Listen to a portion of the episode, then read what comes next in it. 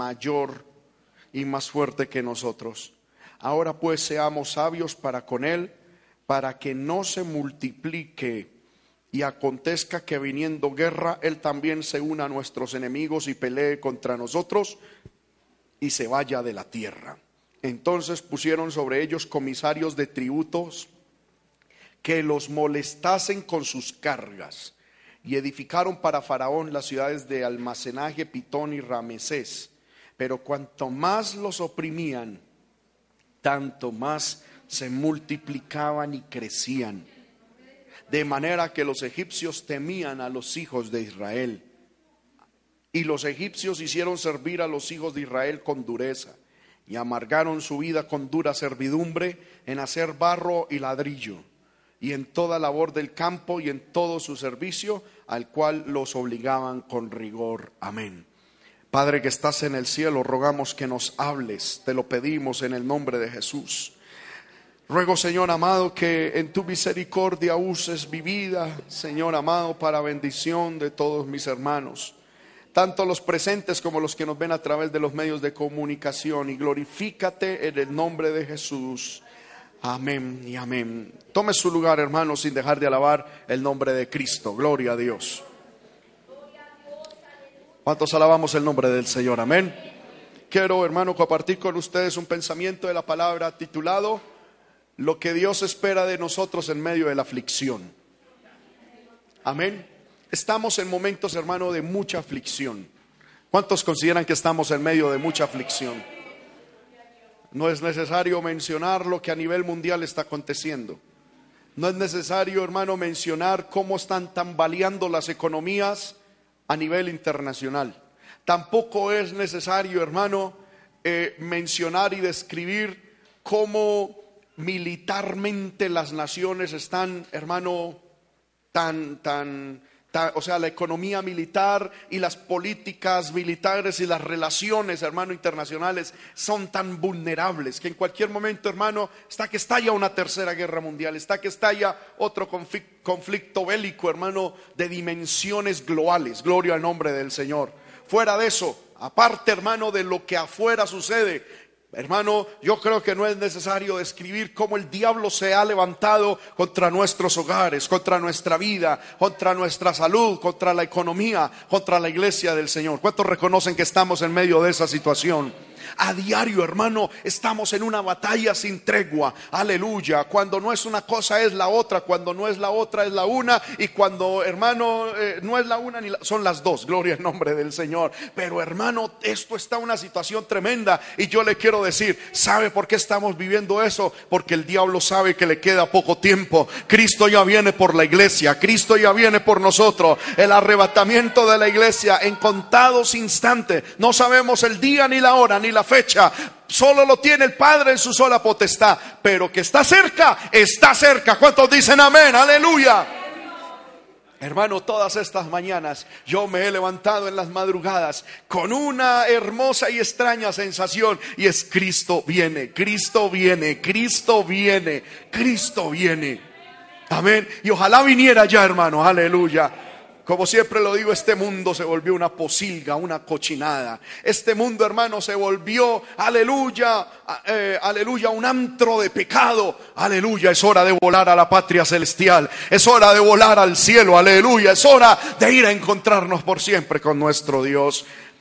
Amén. Pero mientras tanto tenemos que acostumbrar a estar en lucha tras lucha, tras lucha, tras lucha. Y no solamente tras, tras lucha, tras lucha, sino lucha encima de lucha. Porque hay veces, hermano, se acumula una, dos, tres. Anteriormente, hermano, la vida del cristiano era una lucha, salía uno de esa y enfrentaba otra. Y salía de esa y enfrentaba otra. Ahora no es así. Ahora es una encima de otra, encima de otra y encima de otra. ¿Cuántos lo ven de esa manera, hermano? Aleluya.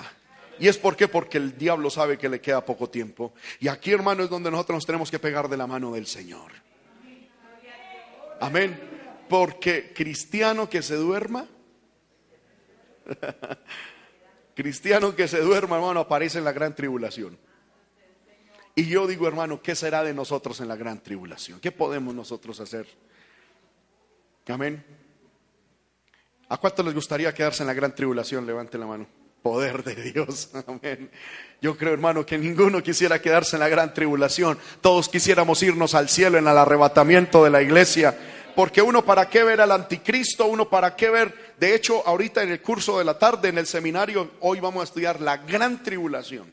Amén. Entonces, si usted tiene intriga por la gran tribulación, le invito, no se quede en la gran tribulación. Más bien venga en la tarde, reciba el curso, sepa lo que va a acontecer y nos vamos para el cielo, hermano. Gloria al nombre del Señor.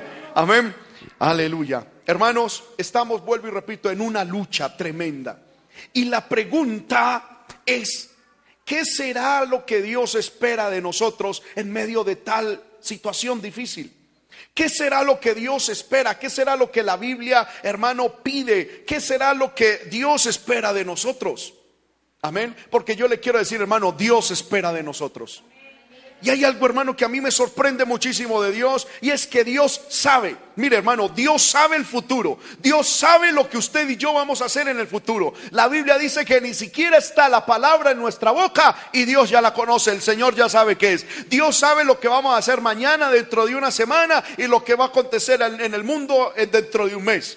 Pero aún Dios sabiendo lo que nosotros vamos a hacer y lo que va a acontecer, Dios espera de nosotros. Es como si Dios, hermano, voluntariamente borrara la información que tiene de nosotros del futuro, como que borrara de nosotros, aleluya, o, eh, eh, borrara eh, la información, sí, del futuro acerca de nosotros, y Él espera de nosotros como si no supiese nada. Eso me impresiona de Dios. Alguien dirá, hermano, pero eso, eso sí es bíblico. Sí, sí es bíblico en el libro de Isaías, aunque no es parte del mensaje libro de Isaías, el capítulo 5, refiriéndose a Israel, Dios dice de la siguiente manera, lo que se llama el canto de la viña, dice, ahora cantaré por mi amado el cantar de mi amado a su viña. ¿Quién estaba cantando? El profeta Isaías. ¿Y qué canto es el que Isaías estaba cantando? El canto que el amado, es decir, Dios, le cantaba a su viña. ¿Quién era la viña en ese entonces de Dios? El pueblo de Israel. Lo que vamos a leer a continuación es un canto de Dios a Israel. Y mire esto. Tenía mi amado una viña en una ladera fértil. La había cercado y despedregado y plantado de vides escogidas. Eso es lo que Dios había hecho con Israel. Había edificado en medio de ella una torre y hecho también en ella un lagar. ¿Y qué? Y esperaba que diese frutas y dio uvas silvestres. Amén. Miremos esto, la viña era el pueblo de Israel.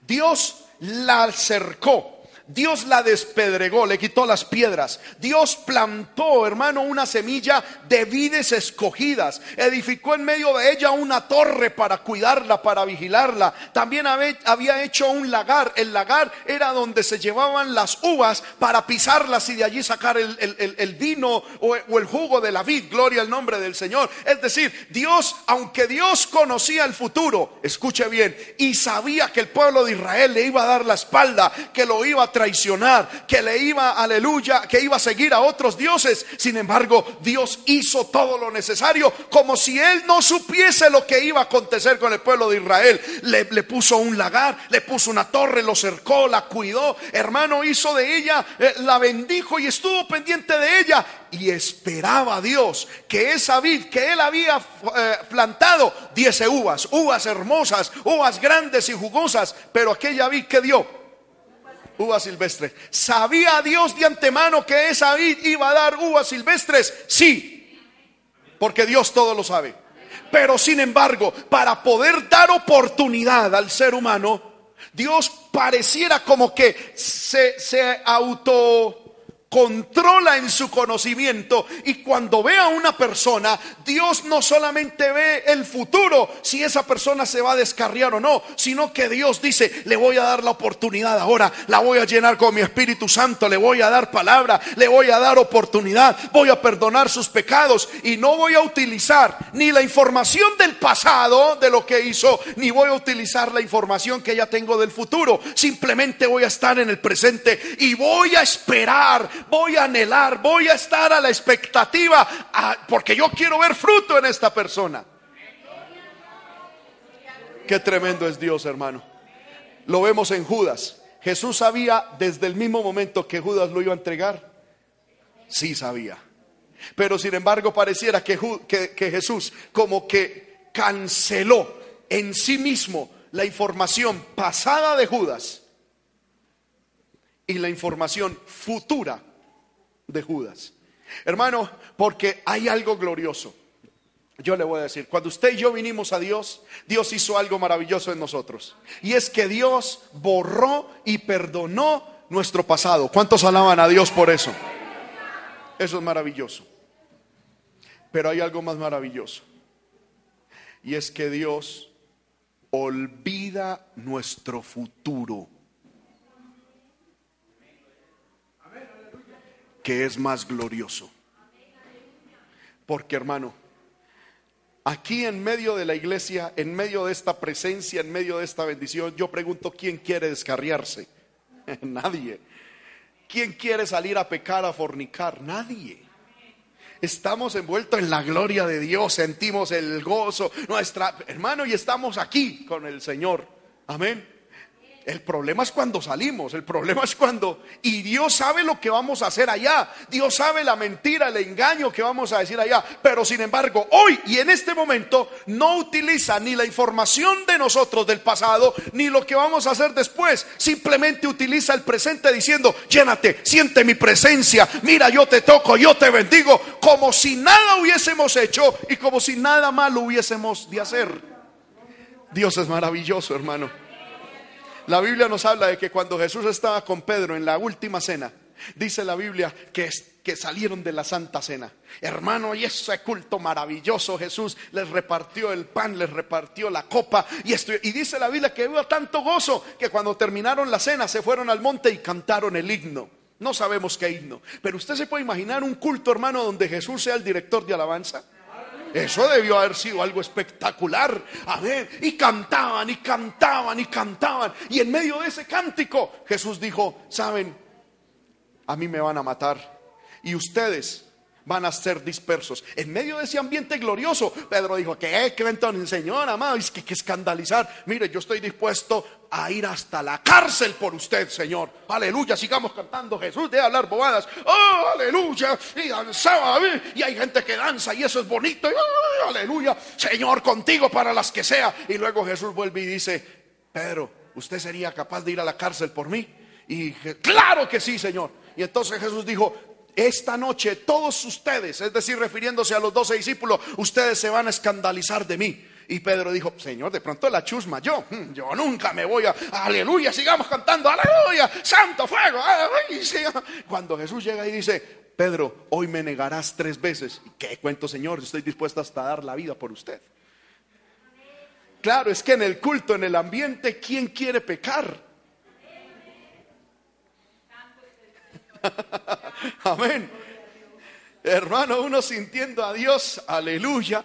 ¿Quién quiere pecar, verdad? El problema es después.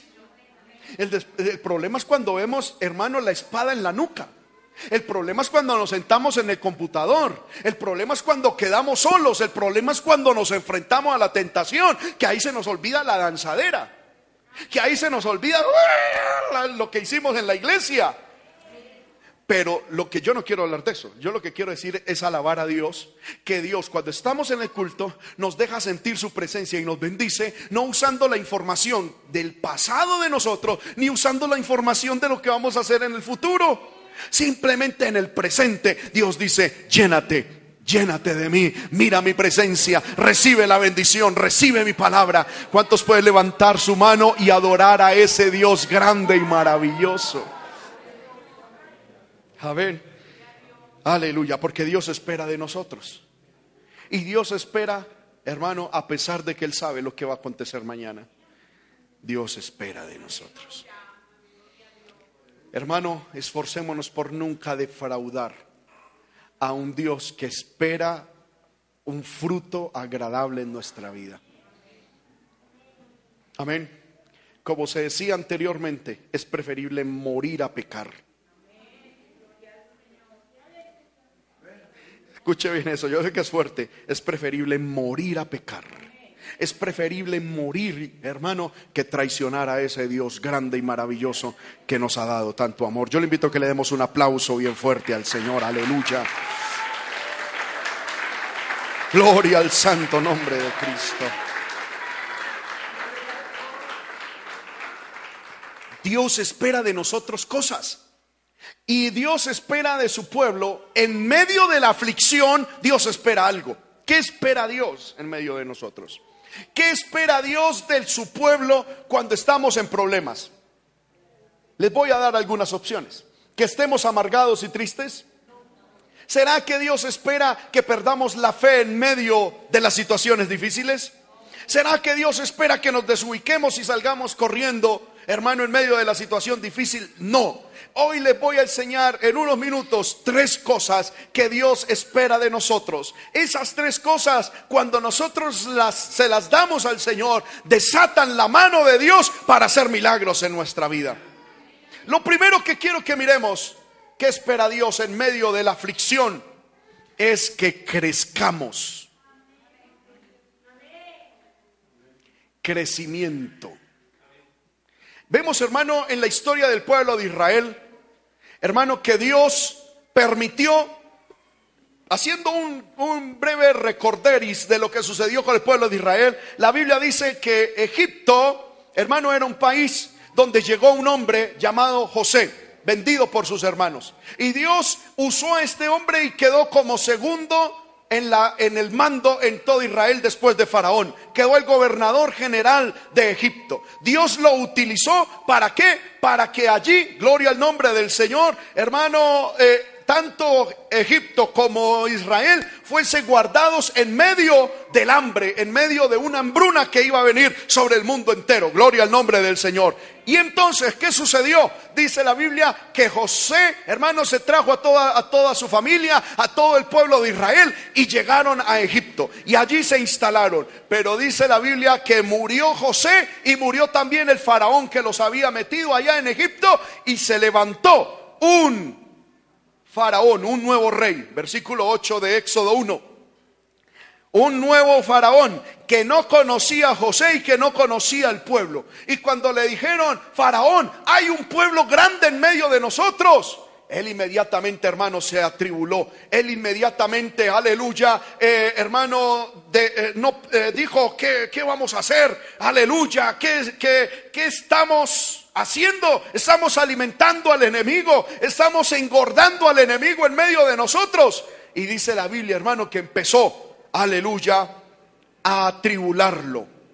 Empezaron, hermano, a oprimirlo. Empezaron, gloria al nombre del Señor, a, a hermano, a intentar cohibirlos. Pero dice la Biblia, dice el versículo 11. Entonces pusieron sobre ellos comisarios de tributos que los molestasen con sus cargas y edificaron para Faraón las ciudades de almacenaje Pitón y Ramesés. Y cuanto más los oprimían, ¿qué?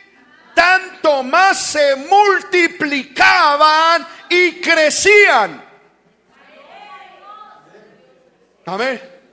Hermano, el pueblo egipcio llegó, aleluya, a, atacar a Israel. Los oprimían, los molestaban, gloria al Señor. Los hicieron hasta sus esclavos. Pero ¿cómo respondió el pueblo de Dios en medio de tal situación? Se sentaron a llorar, se sentaron, hermano, a no hacer nada, se sentaron a decir, ay, ¿ahora qué? No, pobrecitos de nosotros, no, yo no vuelvo a la iglesia, yo no busco más a Dios. No, Hermano, la respuesta del pueblo de Dios en medio de esa adversidad es crecer, crecer, se multiplicaban, empezaron, hermano, a avanzar. Aleluya. Si el diablo quería detenerlos, ellos crecían. Si el diablo quería disminuirlos, ellos avanzaban. Gloria al nombre del Señor. Lo primero que Dios espera de nosotros en medio de la aflicción es crecimiento. Amén. Y lo más normal de nosotros en medio de la aflicción es que que decrecemos, que disminuimos. Aleluya. Yo veo, hermano, gente, hermano, que en medio de la aflicción, lo, triste, hermano, es que el, ser humano tenemos diversas eh, respuestas ante Dios. Veo gente en el pueblo de Dios que ante la aflicción se acerca a Dios. Amén. Y busca más a Dios. Pero hay otros que en medio de la aflicción se alejan de Dios. Se descarrían, se enfrían. Hay otros que en medio de la bendición es cuando más buscan a Dios. Y hay otros que en medio de la bendición se alejan de Dios. Y yo he llegado a la conclusión que el problema no es ni la bendición ni la escasez, es la persona.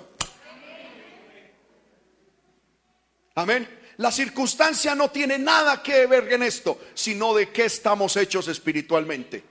Un día leí, hermano, una analogía, eh, una ilustración que me llamó muchísimo la atención. Y decía, el mismo sol que derrite la cera es el mismo sol que endurece el barro. El problema no es del sol, el problema es del material que estamos hechos.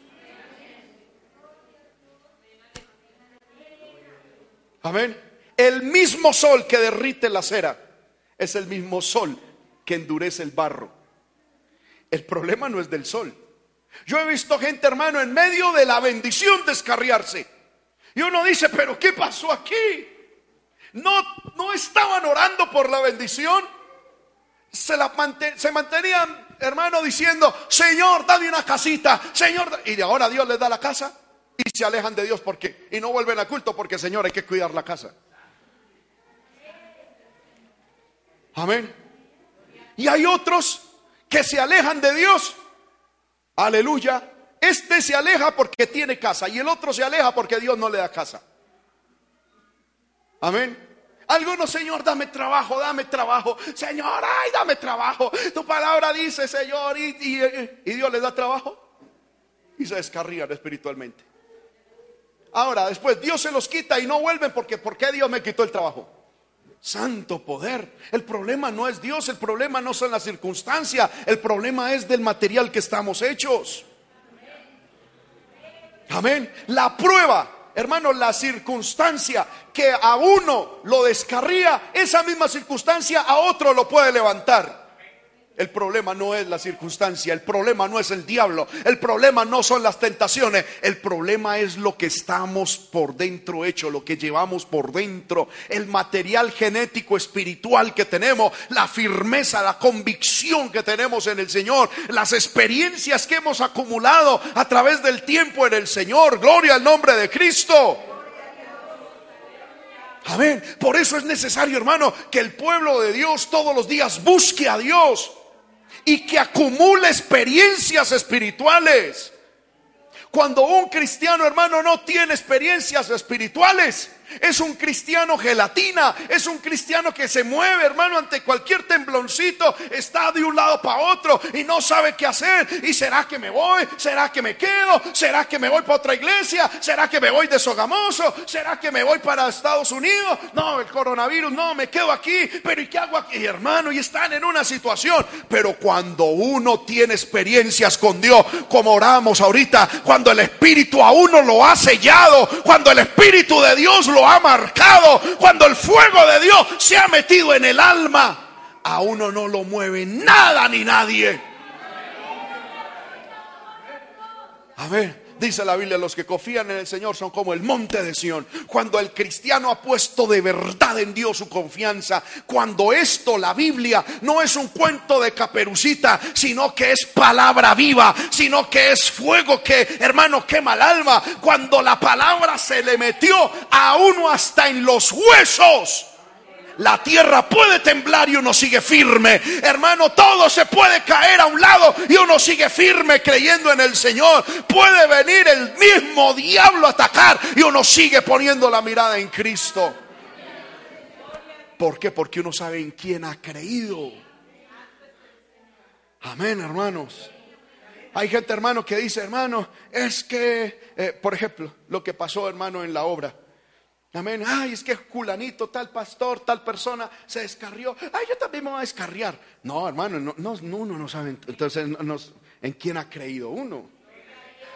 ¿Sí o no? Aleluya. Un día alguien llegó y me dijo, hermano, es que Julanito se descarrió. Si es, me dijo así, si ese cristiano que se descarrió, que uno lo veía tan firme, se descarrió, uno que no es tan firme, lo, más seguro es que me voy a descarriar. Y si me voy a descarriar mañana, pues qué diferencia es descarriarme hoy. Poder en el Señor, yo decía que es ese argumento. Es como yo decir, ay, Julanito se fue por ese precipicio. Algún día seguramente yo también. Y entonces, ¿qué diferencia hay entre que me caiga mañana? ¿Me, me va a tirar ya? No, hermano, nadie piensa de esa manera. Si otro cayó, ¿qué debemos hacer? Llorarlo y enterrarlo, pero seguir adelante.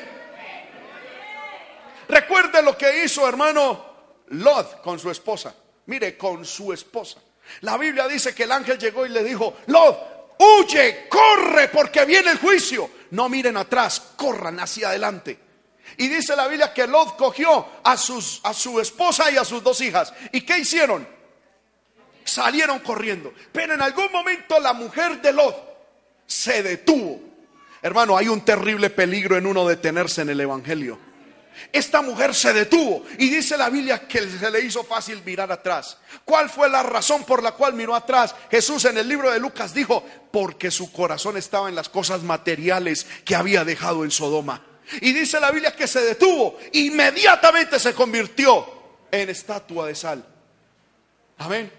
Me llamó la atención, hermano, en estos días, un, un cristiano que es un peregrino, yo no sé, es un andariego, no sé qué, cuál será el oficio de él, pero él fue por allá a Israel, hermano, y en YouTube mostró, gloria al nombre del Señor, el lugar exacto, pues no se ve porque es un lugar alto, es en un risco, hermano, donde se dice que está la mujer de Lot en estatua de sal. Y dice, ahí está, ahí está. Y si es verdad, ahí sigue, hermano. Y esta mujer, hermano, quedó en estatua de sal. Y yo, yo me puedo imaginar, hermano, qué hizo Lot con sus dos hijas. Hermano, ¿quién más ha pegado que a la mamá, a la mamá que las hijas?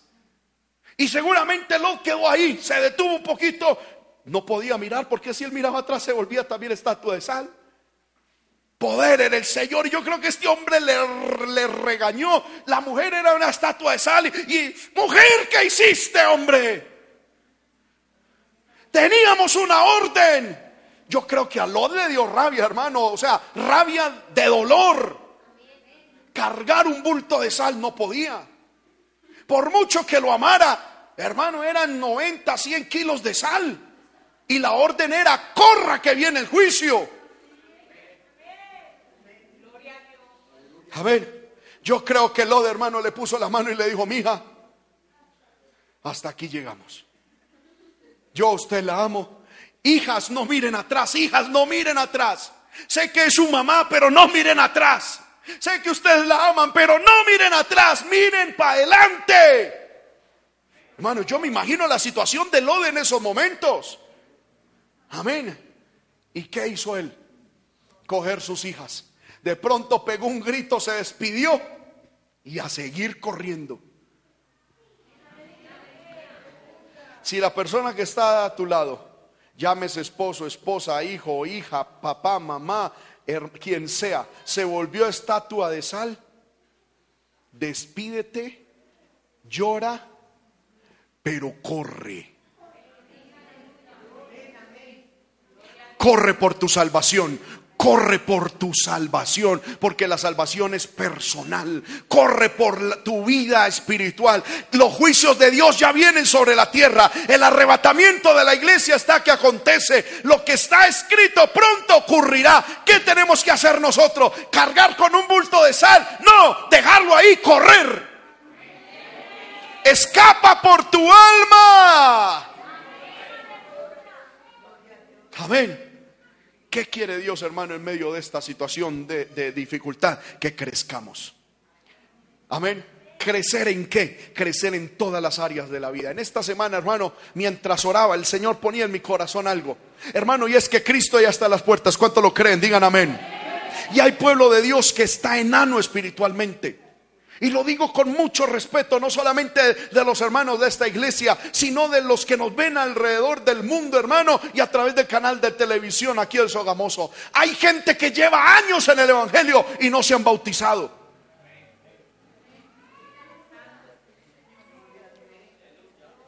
No hay crecimiento.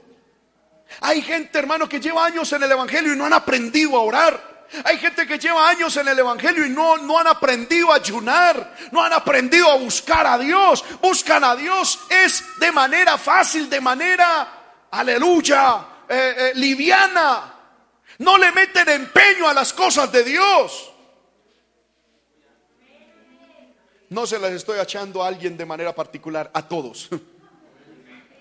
Y no solamente a los de aquí, sino a los que nos ven a través de los medios de comunicación. Hay gente, hermano, que lleva en las iglesias 5, 6, 10 años y ni siquiera el paso elemental, que es el bautismo, lo han dado. Amén. Ni siquiera eso. Algunos dicen, no hermano, es que yo voy a la iglesia ahí, chévere. Y, y sí, algunos dicen, me gusta la alabanza, me gustan las predicaciones. Pero no, no, no, no, no, no, déjeme, déjeme. La orden que Dios le dio a Lot fue, corre, corre, corre. Si Cristo viniera ya y tú ni siquiera te has bautizado, ahí sí vas a correr al templo. Alguien que me bautice, alguien. Pero ya para qué?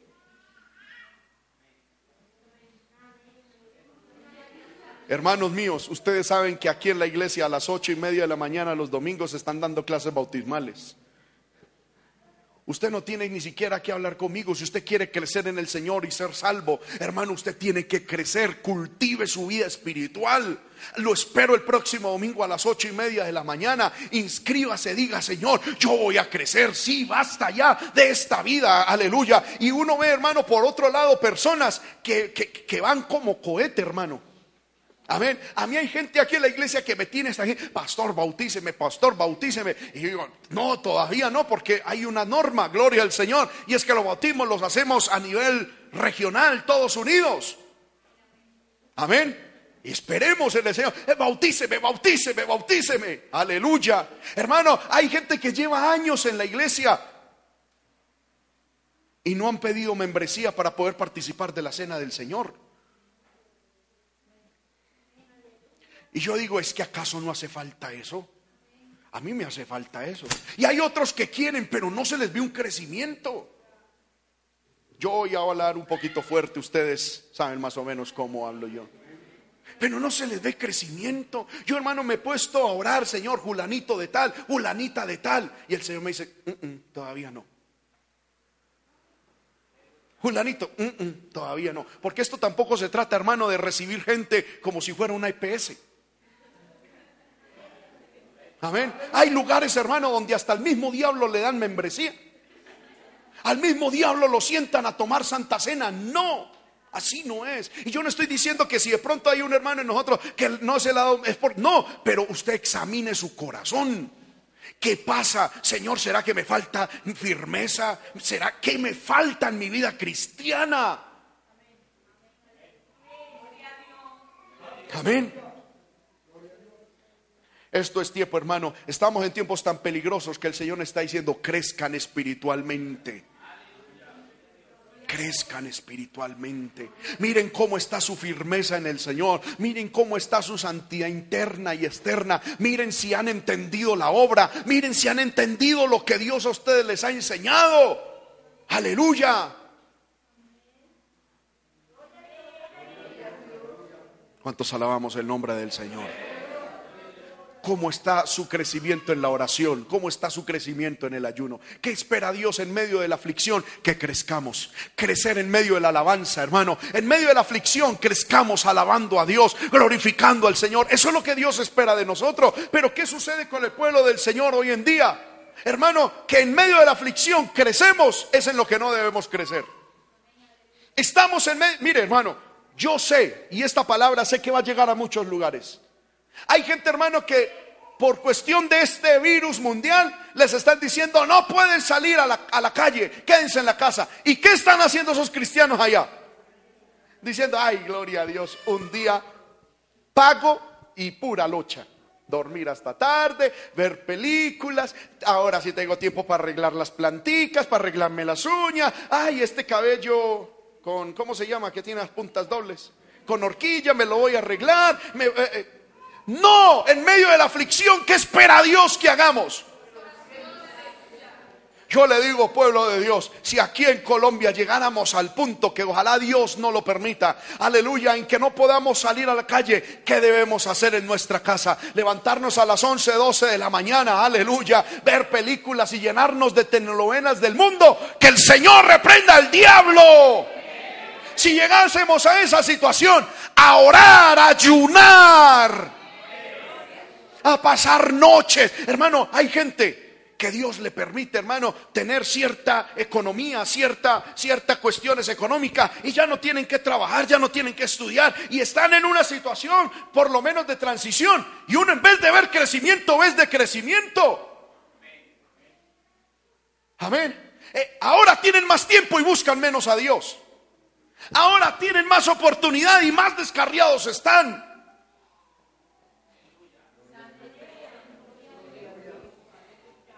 Amén.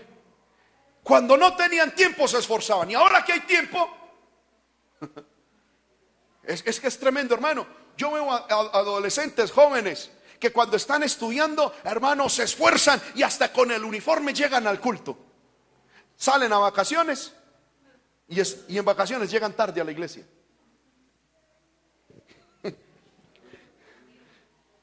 ¿Por qué, hermano? En medio de la aflicción es donde Dios espera más crecimiento. ¿No les está gustando el mensaje, hermanos? Dios espera crecimiento suyo y mío. Hermano, es que Dios sabe el tremendo trabajo que tengo. Si Dios a ti te permitió esa cantidad de trabajo, es para que, como dijo Jesús, hagas eso sin dejar de hacer esto. Porque hay gente, hermano, que dice, hermano, es que voy a entregar el liderazgo por la cantidad de trabajo que tengo. ¿Cómo así? Hermano, es que, es que yo, yo no vengo a la iglesia porque tengo mucho trabajo. Entonces mérmele al trabajo. ¿Por qué le merma las cosas de Dios?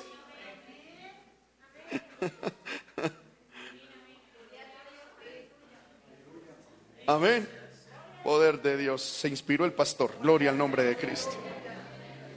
Pero ¿por qué? Hermano, eso es algo que, que, yo siempre he tenido en mi mente. Gente, bueno, uno dice, tiene cierta excusa aquel que está trabajando en una empresa y tiene que cumplir un honorario. Pero hermano, mucho pueblo de Dios tiene sus propios negocios, son jefes de sí mismos o trabajan al contrato y tienen que hacer una vuelta, tienen que hacer un viaje y sacrifican es el domingo.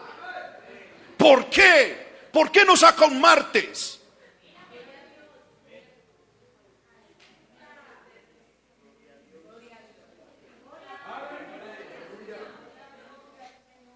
Ya, si uno trabaja en una empresa y tiene que cumplir horarios, pues hermano, ¿qué más se va a hacer? Pero usted siendo su propio jefe, usted mismo se paga usted mismo.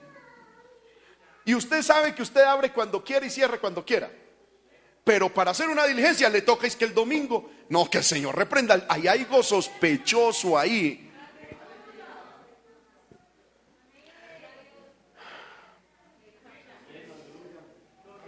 Que el Señor me calme, aleluya. Estamos en los tiempos finales. Y aquí el que no tenga crecimiento no se va con el Señor, hermanos míos. Aquí el que no tenga peso espiritual, aquí el que no viva para Dios, se va a quedar.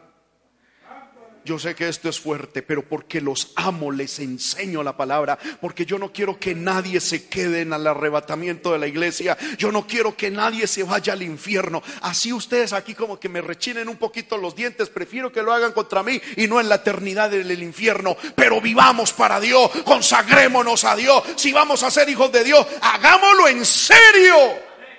Esa cuestión de venir, hermano, cada 15 días al culto ¿Para qué viene cada 15 días? ¿A calmar conciencia? Amén. Sabiendo que usted sabe que puede venir en semana. Y hay gente, hermano, dentro del pueblo de Dios, y líderes, y gente de tiempo en la obra, que ya dijeron, tal día, mm, mm, no. El otro, sí voy. El otro, mm, el otro, sí voy.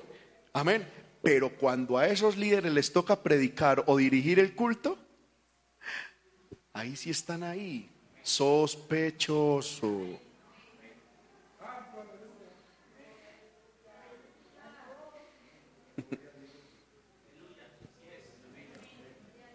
Sospechoso. No me mire mal, que yo no estoy angustiado ni... Yo quiero que usted se vaya al reino de los cielos, hermano. Aquí de pronto usted dirá, y me las echó públicamente. Cuando esté en el cielo va a decir, pastor, gracias por esa palabra. Amén.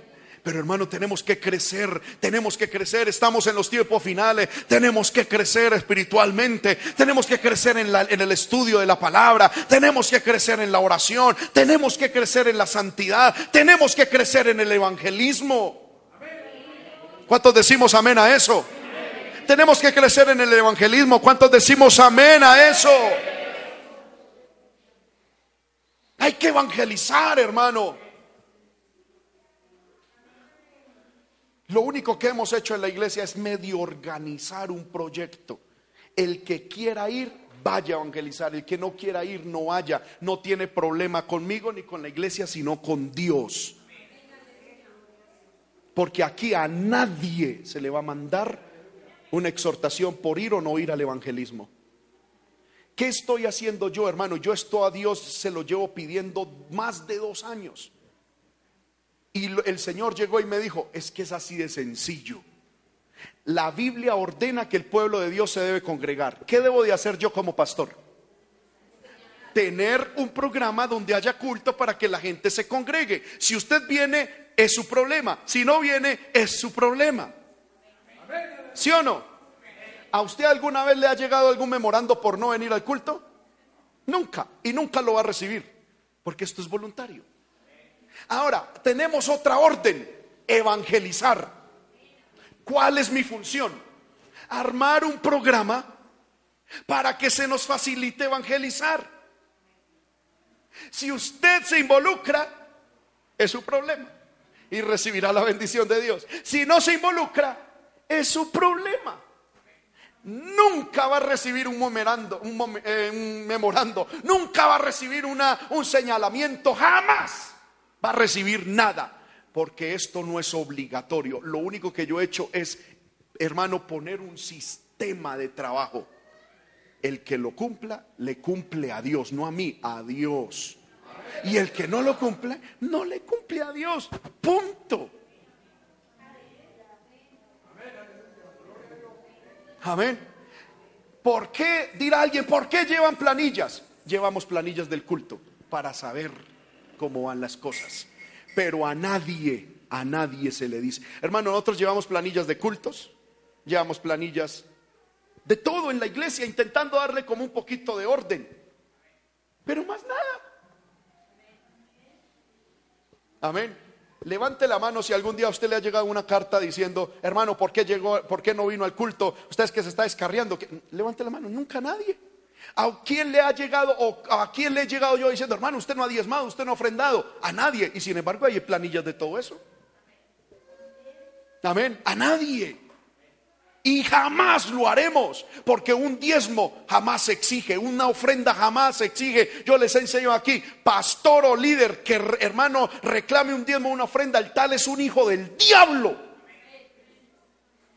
Porque todo para Dios debe ser voluntario. Yo no puedo exigirles a ustedes evangelismo, no puedo exigirles, aleluya, congregación, no puedo exigirles diezmo ni ofrenda, ni siquiera oración. Lo que yo hago es enseñarles y mostrarles y darles como una especie de programa para que eso sea más fácil cumplirlo. Pero ¿qué no quiere hacerle? Problema de cada cual. Y el que lo cumpla, a Dios obedece y Dios le bendice. No se amargue. Amén. Porque, ya es la hora de evangelismo. Hermano, si hay evangelismo o no, Dios quiera que no. Tranquilo, quédese en casa. Siga viendo el chavo del 8. Hágale, siga cuidando los pollitos. Tranquilo, duérmase, arréglese las uñas. Su problema no es con nosotros, su problema es con Dios. Dios dijo, ir y predicar. Ahora otra dirá, hermano, es que a mí no me gusta esa forma de evangelismo. Pues entonces hágalo a su manera, pero salga. Si a usted le gusta el culto al aire libre, cómprese un parlante y mientras los demás tocan casa por casa, usted haga el culto al aire libre, hable con su líder y hágalo usted. Pero hágalo. Amén. Aleluya. Créame, hermano, que para yo predicar esto es porque he orado y le he pedido al Señor que me haga. Pero tenemos que crecer. Tenemos que crecer. Espiritualmente no podemos quedarnos enanos. Amén. Hermanos que no se han bautizado, bautícese en el nombre del Señor. Hermano, que es que yo no puedo porque mi situación eh, matrimonial me impide. Arregle eso. O cásese o sepárese. Sí, porque una persona no se puede bautizar en fornicación o en adulterio, no puede.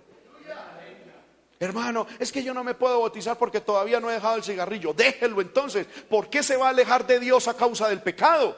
Más bien aléjese del pecado por causa de Dios.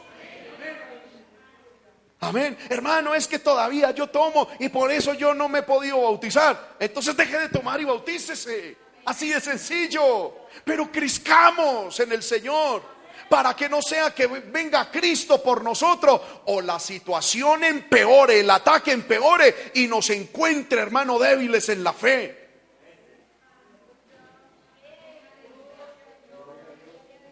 Aleluya. Yo siento que Dios sigue aquí, hermano. Levante su mano y donde usted está y dígale, Señor, dame crecimiento, por favor. Yo necesito crecer, dame crecimiento. Aleluya, yo voy a crecer, yo voy a crecer espiritualmente, voy a crecer espiritualmente. En medio de la aflicción de Israel el pueblo crecía, el pueblo se multiplicaba, el pueblo avanzaba. Y esto es un llamado de Dios a esta iglesia. Dios nos quiere entregar grandes cosas, hermanos. Dios nos quiere entregar cosas poderosas, pero hay que avanzar. ¿Cuántos hermanos? Yo, yo me pongo a mirar cuántos talentos hay aquí en la iglesia. Amén. Casi que cada hermano tiene un talento, hermano, diferente. ¿Y qué estamos haciendo con esos talentos? Amén. Hermanos de multimedia, ¿qué estamos haciendo con el canal de televisión? ¿Está el canal de televisión donde Dios quiere que esté? ¿Estamos haciendo con el canal de televisión lo que Dios quiere que hagamos? Amén. Hermanos sugieres, están sirviendo de la mejor manera. Equipo de música, estamos sirviendo a Dios de la mejor manera. Hermanos líderes, ¿estamos sirviendo a Dios de la mejor manera o es cada vez, hermano, por ahí que nos acordamos y como podemos?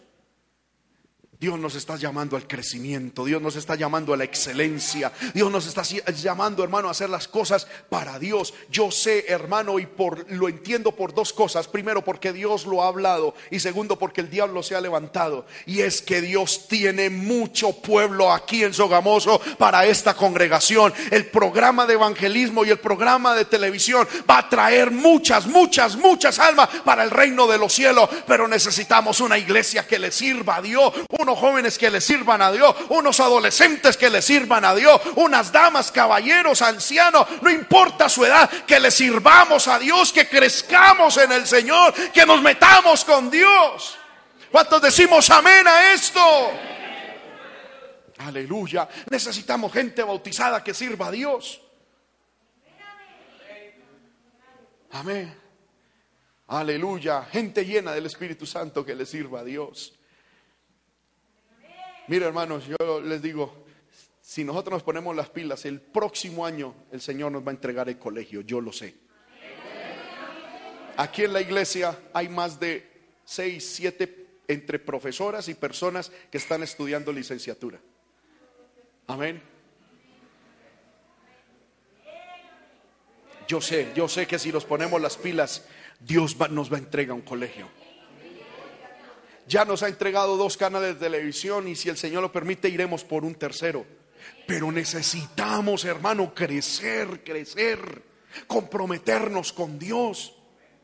Yo me pongo a mirar, Julanito, Julanita de tal, podrían ser presentadores en el canal de televisión, pudieran estar hablando en el canal de televisión, pero hermano, ni siquiera se han bautizado.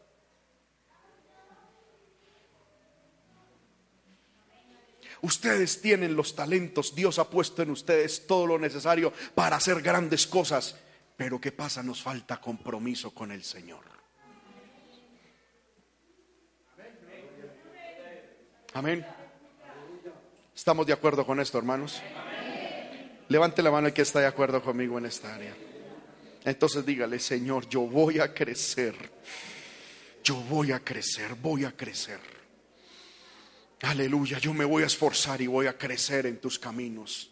Lo primero que Dios espera de nosotros, hermano, en medio de la aflicción es que crezcamos. Lo segundo que Dios espera de nosotros en medio de la aflicción es lo que hizo el pueblo de Israel en Éxodo capítulo 2 versículo 23. En medio de esa aflicción en la que estaba el pueblo de Israel, ¿qué hizo el pueblo? Éxodo 2, 23. Aconteció que después de muchos días murió el rey de Egipto y los hijos de Israel gemían a causa de la servidumbre. ¿Y qué? Clamaron. Lo primero que Dios espera de nosotros es crecimiento. Lo segundo que Dios espera de nosotros es clamor. Amén. Clamor. Hermanos míos, es tiempo de orar y de clamar y de orar mucho. ¿Cuántos decimos amén a esto que estoy diciendo? Amén. El día de ayer, hermano, y varias personas a mí me han preguntado, hermano, en la iglesia hay un grupo de intercesión y yo anteriormente quería montarlo. Pero hermano, yo siento que de parte de Dios no lo debemos montar, porque el grupo de intercesión debe ser toda la iglesia. Toda la iglesia. Anteriormente, hermano, en una iglesia que mi papá pastoreó, se montó el grupo de intercesión. Y era un grupo de personas que estaban a diario orando, orando por la iglesia. Y eso es una tremenda bendición. Pero ¿qué pasó? Que el diablo se les metió en el corazón y ya se creían los regamegasantos de la iglesia. Hermano, y eso ya casi que, que andaban era mirando a los demás diciendo, no me toquen, soy el ungido de Jehová. Usted es músico, chusma. Usted, mujer, chusma. Usted cuánto hora, chusma. No, y, y mi papá le tocó decir, se acaba el grupo de intercesión. Amén. Y de ahí yo aprendí, es que el grupo de intercesión en la iglesia debe ser todos. Amén. Debe de haber un grupo de intercesión. Y, el grupo de intercesión de la iglesia debemos ser todos. Hermanos, debemos de pedirle a Dios que Dios envíe un espíritu de oración a nosotros. Amén. Yo llevo años, hermano, diciéndole al Señor, Señor, si quieres que yo sea algo, si, si tú quieres darme un ministerio internacional, intergaláctico, inter, hermano, mundial, yo te lo cambio todo por un espíritu de oración. Quiero ser una persona que pase horas y horas y horas orando en la presencia del Señor. Yo le digo al Señor, Señor, yo te cambio todo por espíritu de oración. Porque hermano, hoy en día necesitamos gente que ore, necesitamos varones, especialmente varones, hombres que oren, hombres intercesores, como dice la Biblia en el libro de Ezequiel, que Dios estaba buscando un varón, especialmente un hombre que se pusiese en la brecha para que Dios no trajese juicio sobre el mundo. Y dice la Biblia, y no lo hallé. Y lo triste es que Dios sigue buscando y lo triste es que Dios no lo sigue hallando. Es muy fácil encontrar un hombre viendo un partido de fútbol. Pero es muy difícil ver un hombre clamando y orando.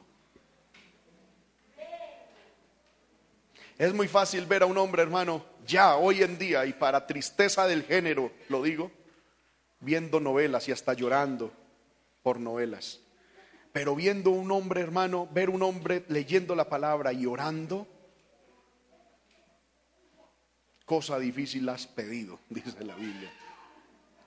Dios quiere, hermano, que en esta iglesia y todos los que nos vean, hermano, seamos hombres de oración. ¿Cuántos hombres de oración quiere, eh, hermano, queremos ser aquí? Levante la mano los varones que queremos ser hombres de oración. Levante su mano, hermano, hermano, y dígale, señoras, de mí un varón de oración. Pon en mí mucha oración. Levante su mano, hermano, varón, y dígale, Señor, pon en mí oración. Carga por mi, por mi hogar, por mi familia, por la iglesia. Convierte mi corazón en un corazón, Señor, intercesor. Aleluya. Hermanos, necesitamos orar mucho, mucho, mucho. El hermano Humberto, hermano, ahorita en la mañana predicando, creo que estaba en no sé qué parte del mundo, predicaba que hoy en día el diablo, hermano, eh, eh, ha metido una, una mala idea en el pueblo. Y es que el diablo dice, sí, porque eh, ahí inclinaste la cabeza y decía él, hay cristianos que inclinan la cabeza y parecen un junco ahí. Y Padre, en el nombre de Jesús, bendice estos alimentos, amén. Ay, hermano, ya oré. No, necesitamos gente que pase horas de oración, de rodillas, horas, horas. Orando mucho y bien. Gente con calidad y cantidad de oración.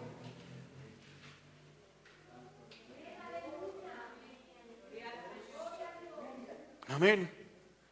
¿Cuántos decimos amén a esto? Que cuando digamos, hermano, vamos a hacer una vigilia, no es, uy, hermano, a ver los instrumentos, a ver los parlantes para hacer coro, culto. Eso es bueno en su respectivo momento, pero la vigilia bíblica es oración, oración, pasar tiempo de oración, no cantando, no, hermano, hablando como en muchos lugares, hermano, contando testimonios e historias de terror.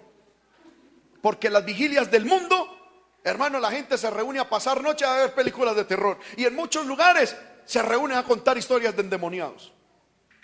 No, la vigilia bíblica es orar, orar, orar y orar. Ese amén estuvo muy, muy agónico, pero es la verdad. La vigilia bíblica es orar, orar y orar. A mí me dio mucho dolor, hermano, el viernes pasado. ¿Por qué? Porque convocamos a vigilias. Es que ni siquiera era vigilia, era una veladita ahí, hermano, de 9 a 12.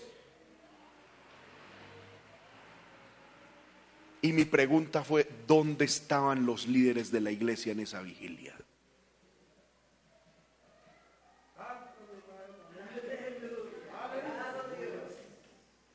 ¿Dónde estaban?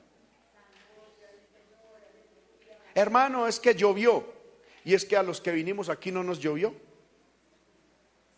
Aquí había un grupo de hermanos y, personalmente, hermano, yo sentí un gozo, una libertad al orar. Dios nos bendijo de una manera tan bonita, hermano. Amén. ¿Y dónde están los líderes que no vinieron? ¿O es que tenían coronavirus? ¿Mm?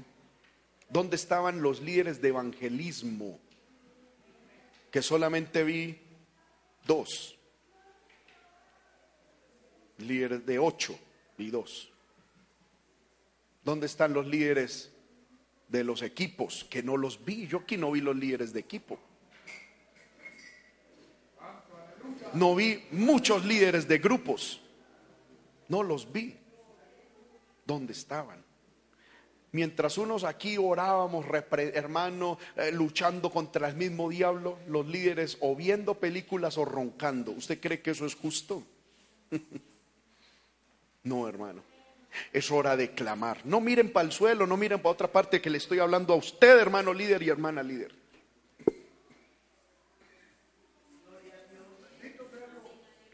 Tenemos que orar. Tenemos que aprender a orar mucho. Bien orar y mucho orar. Amén. Que podamos pasar, hermano, horas y horas y horas orando en la presencia del Señor. Quiera Dios, hermano, que retornen a la iglesia esos tiempos, hermano, en los cuales el Espíritu Santo a uno no lo dejaba dormir. Yo viví eso cuando yo era adolescente, hermano, y créame que lo extraño con todo mi corazón. Y yo cada rato que oro le digo, Señor, vuelve esos tiempos. No eran momentos, hermano, de mucho espaviento, de mucha bulla. No era fuego de Dios en el corazón por la oración. Hermano, muchas veces salíamos de un culto de oración al cual muchos líderes no vienen. Y después se preguntan por qué no hay autoridad en el grupo.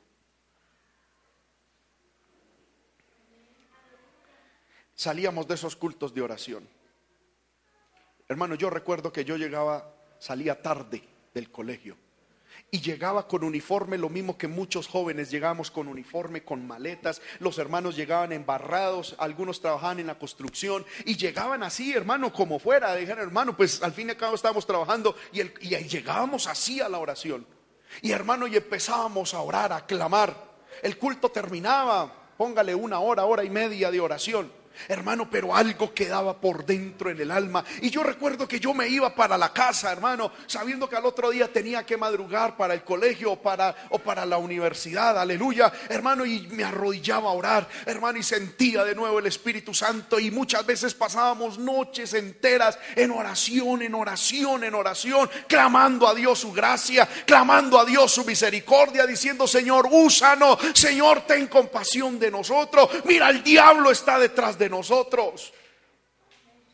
Pero cosa que el diablo nos ha logrado quitar a la iglesia es la oración, hermano. Amén.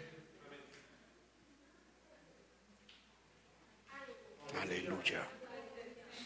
Pero tenemos que volver a la oración. Levante la mano el que está de acuerdo conmigo, hermano, a la oración. Tenemos que volver a la oración. A orar mucho y a orar bien.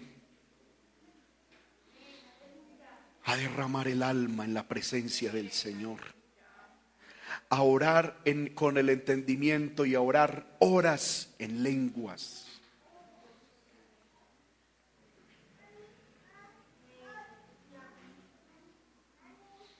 Yo siento que Dios está aquí, hermano. Y nos está llamando a volver a Dios. Hoy en día, hermano, oraciones en lenguas, no hay mucho. Oraciones por plata en abundancia. Oraciones, Señor, más trabajito. Señor, glorifícate. Señor, carro nuevo. Señor, negocio nuevo. Abundan. Pero oraciones, por ejemplo, hermano, por la obra misionera. Eso, eso se esfumó por los perdidos. ¿Saben? En estos días, hermano, tuve la experiencia bonita de venir acá al templo un momentico, bajé un momentico, hermano, y, y le dije, Señor, la oración por los perdidos ha desaparecido. Y no se sentí, hermano, y pude orar un, buen ratico ahí, hermano, con lágrimas. Señor, salva a los perdidos. Y con esa agonía en el corazón por la gente que no conoce a Dios. Hermanos líderes, ustedes y nosotros los líderes de evangelismo debemos de sentir mucha carga por los perdidos y orar con lágrimas por los inconversos. Solo así veremos la obra de Dios en ellos. Solo así veremos almas viniendo a los pies de Cristo. ¿Sabe cómo uno, hermano, vuelve tierno esos corazones duros? Con lágrimas por ellos, por esa gente en el altar de Dios. Aleluya. Dios nos está haciendo un llamado, hermano, a volver a la oración. El Señor está aquí. Alguien puede responder afirmativamente a este llamado. Necesitamos volver a la oración. Necesitamos volver a las rodillas, pueblo de Dios. Necesitamos volver al altar. A derramar nuestras lágrimas en la presencia del Señor. Yo personalmente extraño muchísimo eso, hermanos. El celular, la tecnología nos ha robado mucho, mucha sensibilidad. Las ocupaciones nos han robado mucho tiempo.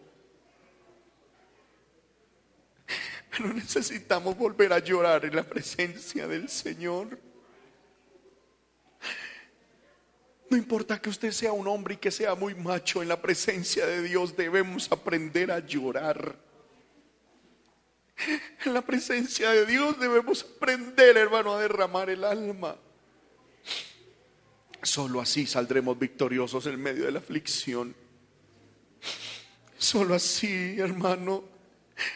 La Biblia nos enseña cuál es la clave del cristianismo. Irán andando y llorando, andando y llorando, andando y llorando, llevando la preciosa semilla y regresarán con gozo trayendo la gavilla.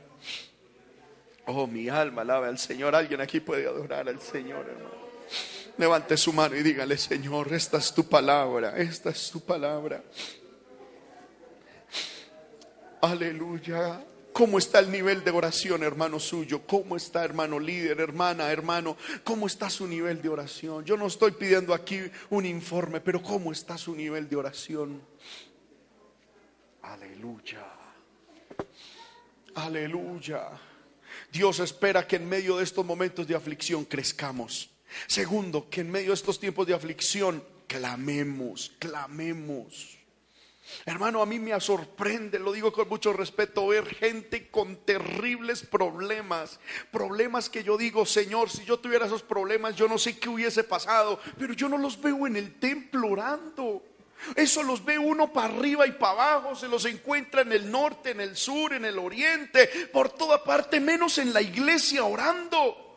Uno ve, hermano, unos, unas situaciones en los hogares terribles que yo digo, por Dios, yo no sé cómo aguantan esa situación. Y uno los encuentra allá, acá, haciendo una cosa y la otra, menos donde deben estar, que es el altar, orando por su hogar, por su familia, por su situación espiritual. ¿Qué pasa, pueblo de Dios?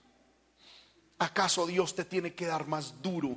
¿Acaso Dios nos tendrá que dar más duro para que doblemos nuestro orgullo, nuestra soberbia y Dios nos halle, hermano, orando? ¿Tendrá Dios que darnos más duro? Yo creo, hermano, que no es necesario. En medio de la aflicción, crezcamos. En medio de la aflicción, clamemos. Y tercero, y con esto termino, en medio de la aflicción, confiemos.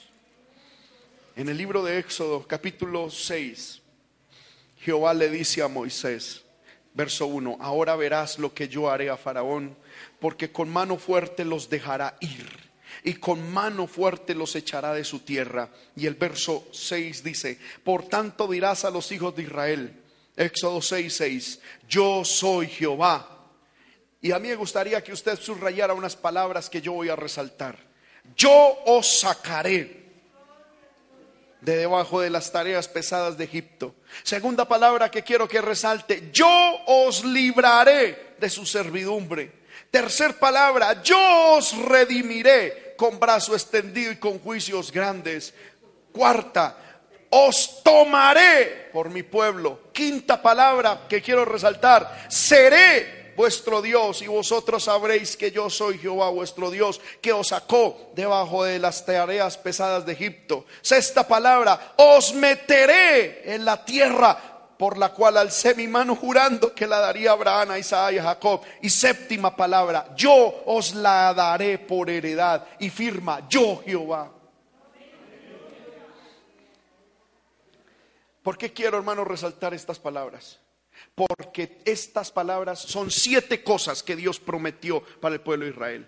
No solamente era lo exclusivo que Dios iba a hacer, era lo completo que Dios iba a hacer. Recordemos el número siete en la Biblia es completo.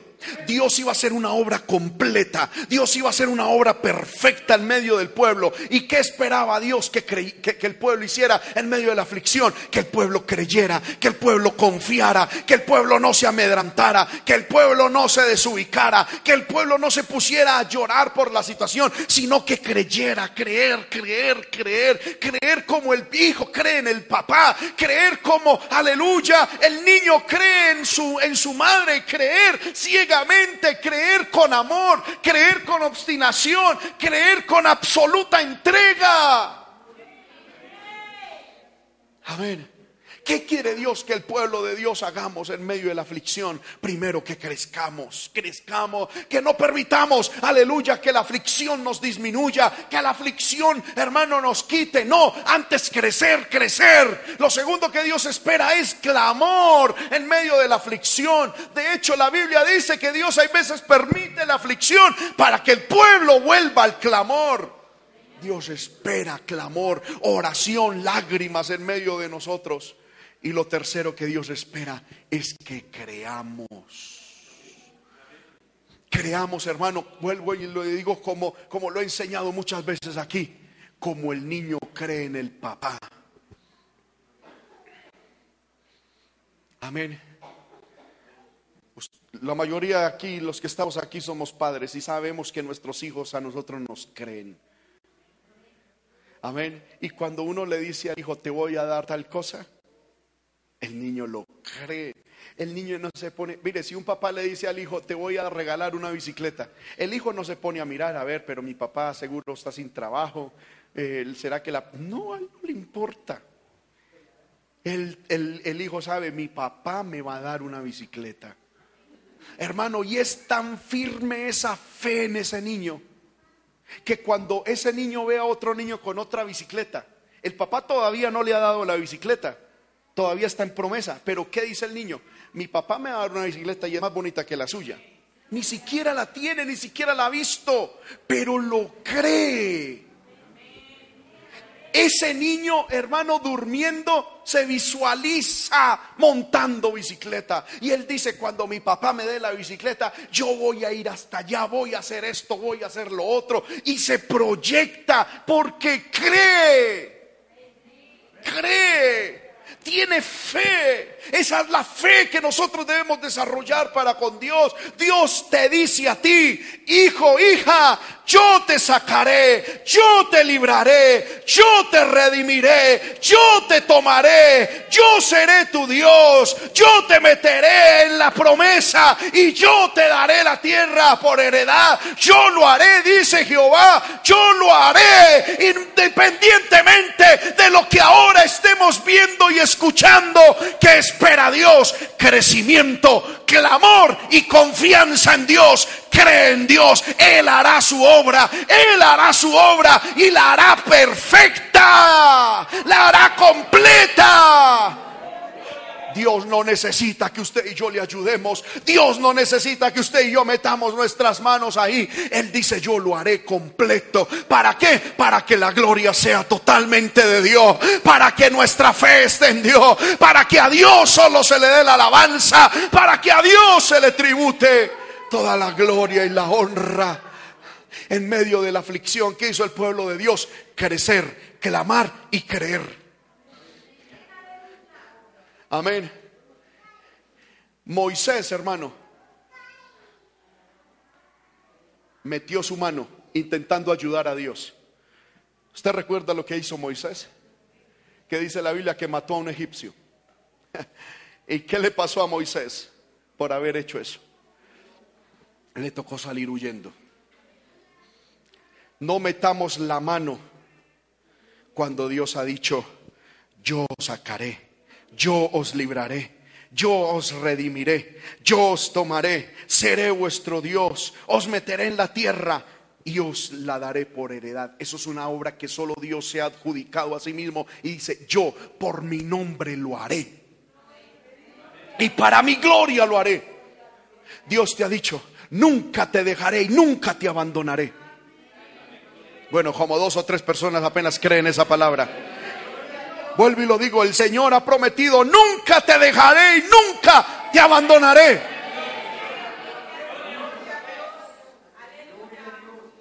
Créanlo. Amén. No se ponga a decir, ah, es que yo tan solito, tan solita por aquí en Sogamoso. Ay, citico de mí. No, que citico ni que nada. Dios está conmigo. Dios está contigo. Y aunque tu padre y tu madre te hayan dejado, el Señor con todo te ha recogido. No estás huérfano, el Señor es tu Dios y está contigo. Créelo, créelo. Aleluya. Amén. El Señor a muchas hermanas les dice, no temas, yo soy tu marido, tu hacedor es tu marido. Amén. Y algunas, ay Señor, ¿y ahora yo qué voy a hacer? ¿Quién podrá, Señor, un marido para mí? Cree, yo soy tu marido, te dice el Señor yo levantaré tus hijos, yo levantaré tu, tu, descendencia, yo la llenaré y en mi tiempo yo la traeré aquí a mis... Pero hay que creerlo, hay que creerlo, hermano. Pero hay gente que como que cree, pero le ayuda a Dios. Mi hijo, vamos, y empujan a la gente, vamos a Dios. Dios dice, deja de meter tu mano y cree solamente. ¿Qué tienes que hacer tú? Cuida tu testimonio. Crece y clama, crece y clama, crece y clama. Y confía que Dios hará la obra perfecta. Pero hermano, hay gente, sí, mi hijo, es que Dios dijo que Dios lo va a salvar a usted. Vamos a la fuerza, hágale, hágale, levante la mano, cierre los ojos, abra la jeta, la boca, digo, cante, cante, cante, y a la fuerza ahí. No, no es así. No meta su mano en lo que Dios quiere hacer. Usted haga lo que a usted le corresponde. Crezca y clame. Y confíe. Crezca, clame y confíe. Crezca, clame. Mira a la persona que está a su lado y dígale, crezca, clame y confíe. Que Dios hará su obra perfecta. Dios lo hará en el tiempo perfecto. Aleluya. Aleluya. Dios sigue en este lugar, hermano. Estemos de pie, vamos a orar en esta hora, Padre, que estás en el cielo. Aleluya. Si alguien desea pasar aquí al altar, venga, hermano, y oremos. El Señor está aquí.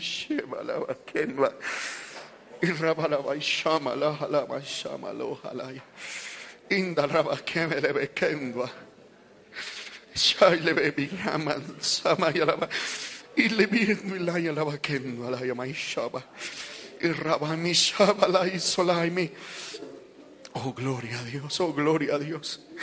Oh, gloria a Dios. Crece, clama y confía. Crece, clama y cree. Crece, clama y cree. Crece, clama y cree. Es lo que te dice Dios. Es lo que te dice Dios.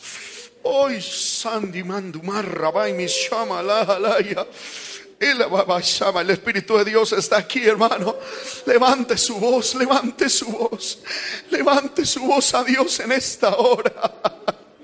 Levante su voz en esta hora, aleluya, aleluya, aleluya, aleluya.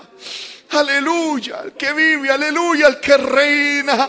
Dígale, Señor, yo he estado, Señor, enano espiritualmente. He perdido la fe, he perdido la oración. Y en vez de eso, Señor, un tremendo espíritu de amargura, de dolor, de preocupación, de afán, de ansiedad se ha metido en mi corazón. Pero hoy me lo has puesto claro. Hoy me has puesto esta palabra sencilla.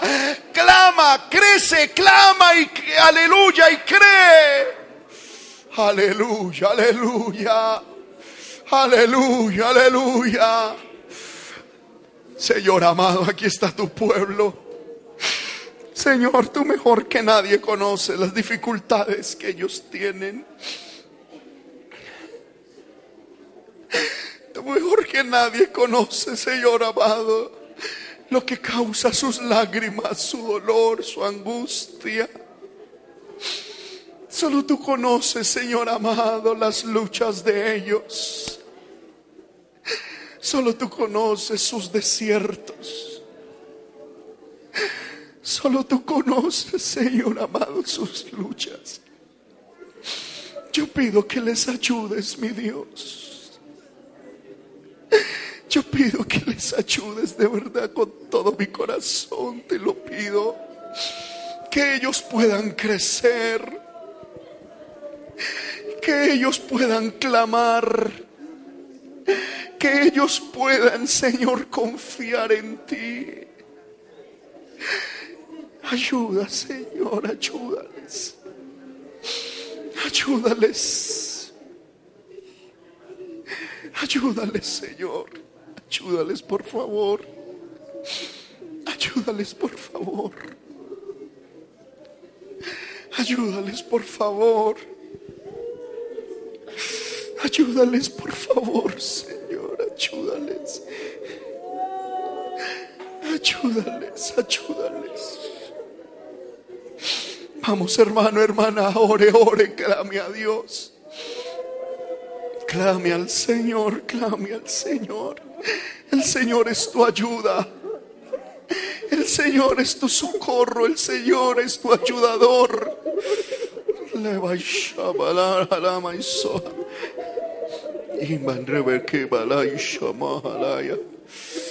Ayúdales, mi Dios, ayúdales. Ayúdales, Señor, ayúdales. Ayúdales, mi Dios, ayúdales, por favor, a todos. Aleluya, aleluya. Aleluya, aleluya, aleluya. Levantemos nuestras manos y adoremos al Señor. Puedo descansar en el Señor, descanse en Dios. Levante sus manos y reciba la fortaleza de parte de Dios. El Señor te va a ayudar, el Señor te va a ayudar. Crece, clama y cree crece en el Señor, clama mucho y cree.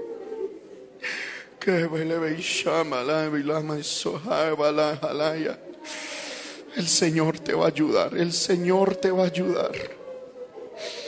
Él lo ha prometido en su palabra, el Señor te va a ayudar. El Señor te va a ayudar. El Señor te va a ayudar, créelo, créelo. Solamente crece, crece, crece en el Señor, crece. Crece, clama, clama mucho, clama mucho y confía, confía. El Señor hará su obra en ti. El Señor no te dejará solo, el Señor no te dejará sola.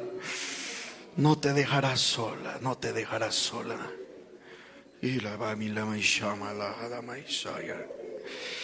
Vamos, hermano, confíe en el Señor. Levante sus manos.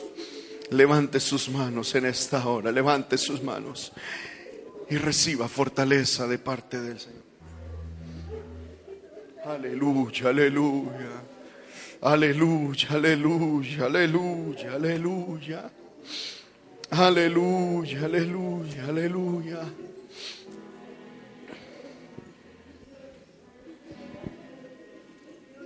Puedo confiar en el Señor, que Él me va a ayudar.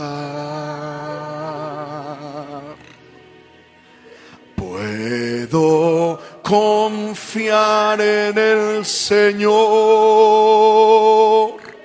que Él me va a ayudar si el sol llegase a oscurecer y no brilla más, yo igual confío en el Señor, que Él me va a ayudar. Cántelo conmigo diciendo, y puedo descansar. Puedo descansar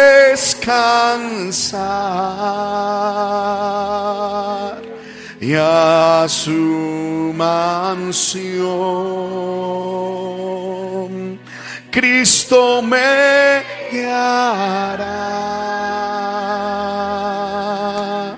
Si el sol llegase a oscurecer y no brilla más,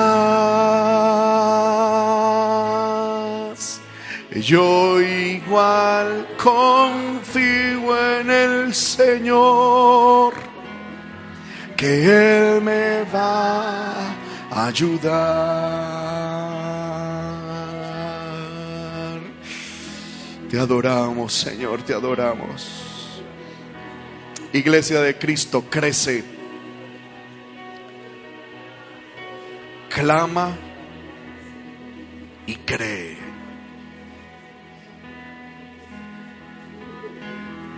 Repítalo unas tres, cuatro veces.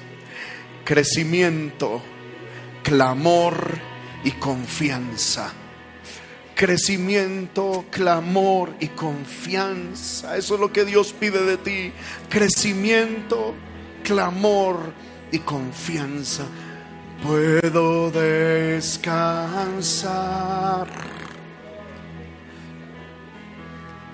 Puedo descansar.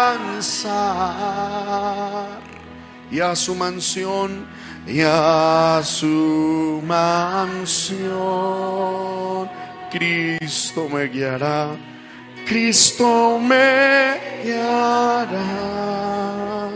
Aleluya, si el sol llegase, si el sol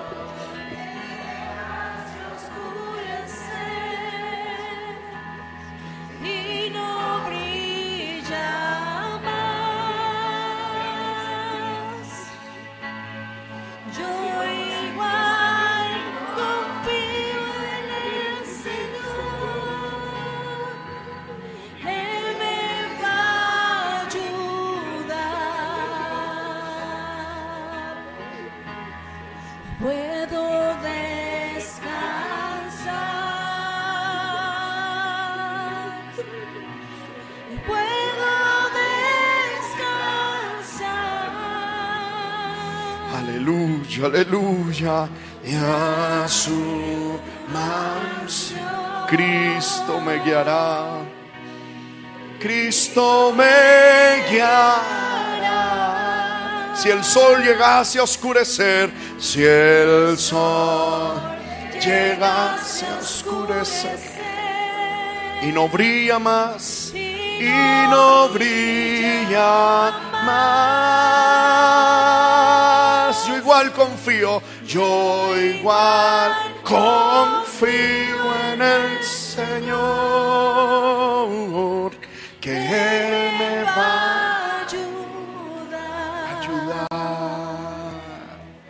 Levante su mano y dígale, Señor, yo sé que tú me vas a ayudar. Tú lo harás creceré, clamaré y confiaré. Gracias, Señor. Débele un aplauso al Señor, hermano, por su palabra, por su bendición. Aleluya, aleluya, aleluya.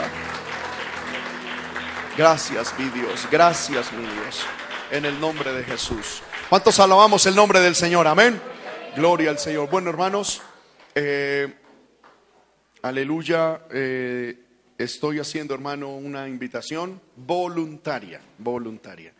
El próximo domingo, hermanos, estaremos recolectando una ofrenda especial porque necesitamos un- una buena inyección de dinero para arreglar el templo. Amén. ¿Cuántos quieren ver el templo bien organizado, hermano? Eh, hemos tenido algunos problemas, hermanos, con las personas que nos han ayudado a arreglar esto